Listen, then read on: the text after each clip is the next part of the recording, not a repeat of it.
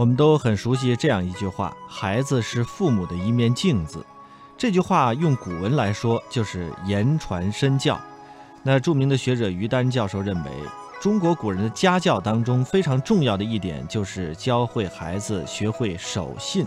关于守信，接下来我们听听于丹对于守信的解读。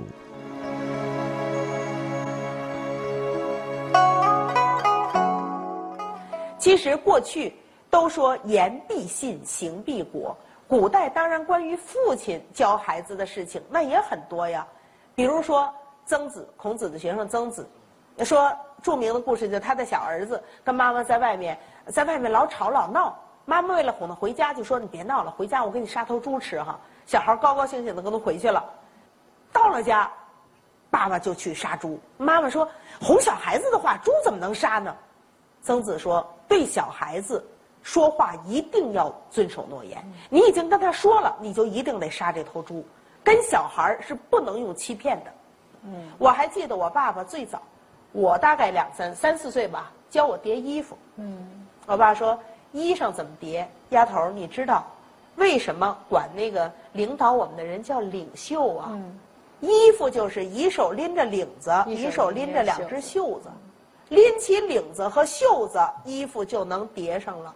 先拎领子袖子，嗯，我教我女儿也是说，你姥爷告诉我，先拎领子和袖子怎么叠衣裳，就是一个家庭里面，可以说父亲如山，母亲如水，人是水土上整理出来的一个生命，那么母亲如水的柔情和父亲如山的节操。确定了这个孩子以后长成一个什么样的人格，所以为什么我说有那么多的家风家训，世代传承？这在今天真应该想一想，我们就问一问，还有多少人家说我们家是有家训？今天当我们谈论家庭教育这个话题的时候，可能指的就不仅仅是父母在家庭当中的承担的教育角色了，因为现在很多家庭都是跟祖父母或者是外祖父母住在一起的。那么这种隔辈教育啊，现在也是一个非常热门的一个探讨的话题，就是隔辈教育的这种家庭教育容易出现什么样的问题？会不会出现溺爱孩子，把这个孩子呢的教育走到了一个相反的道路上？这是这个中国现在社会特别现实的一个问题。不仅是独生子女，而且是隔代抚养，就是你说的六个人供着一个孩子，那就是宝塔尖上的孩子呀。所以这种孩子现在叫六一儿童，就是六个大人供着。所以呢，我老开玩笑说，我说中国人现在好多词儿都变了。过去养孩子吧，叫拉扯孩子，就拉一个扯一个，后头还跑着俩。现在你敢拉谁扯谁呀，都是供奉的，因为没有可拉可扯的了。所以呢，这就说到了。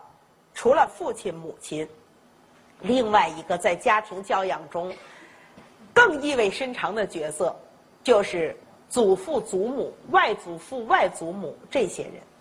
都说隔辈儿亲，你去看周围的老人，不管说他哎呀身上疼了、不舒服了，看见孙子的时候，一有了隔辈人，这叫孙子疗法啊，就孙子疗法可管用了。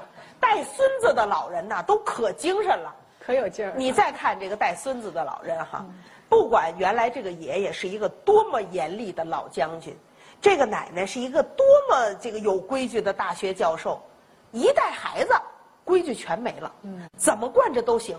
你经常看见爸爸妈妈说：“老爸，你当年可不是这么对我呀。”呃，对小的就不是这样了。嗯，那就要说到在家庭教养中，祖父祖母要给孩子什么？我们看，从最小的时候开始，小孩刚开始学习走路，一岁的小肉球，站吧站吧走不稳，咕咚摔了。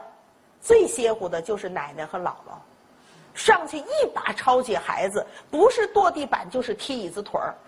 哎呀，这个破地板摔了我宝宝了，臭椅子我们踢他让他也疼，就好多人家都见过。但是你想过吗？潜意识中，这个小孩就会觉得。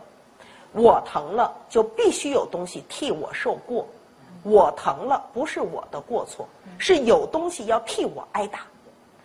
所以他上学，作文写不好，回家一摔本老妈怎么给我检查的？我作文都写不好。上中学奥数考不及格，回去一摔，老爸你怎么辅导的？我奥数怎么不及格？嗯。上班，跟老板一摔，你给我配的什么人呢？你任务交代就不清楚，这就快要被炒鱿鱼了。为什么我们有好多年轻人上来以后说，这现实世界太残酷了，理想很丰满，现实很骨感，现实老修理我。那你没想想，你以什么态度进入现实的？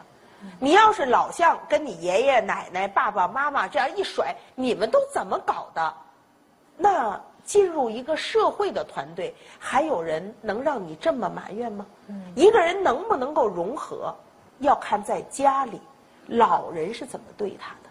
那其实老人呢，往往就是用自己的溺爱，反而让孩子长成一个不自立的人。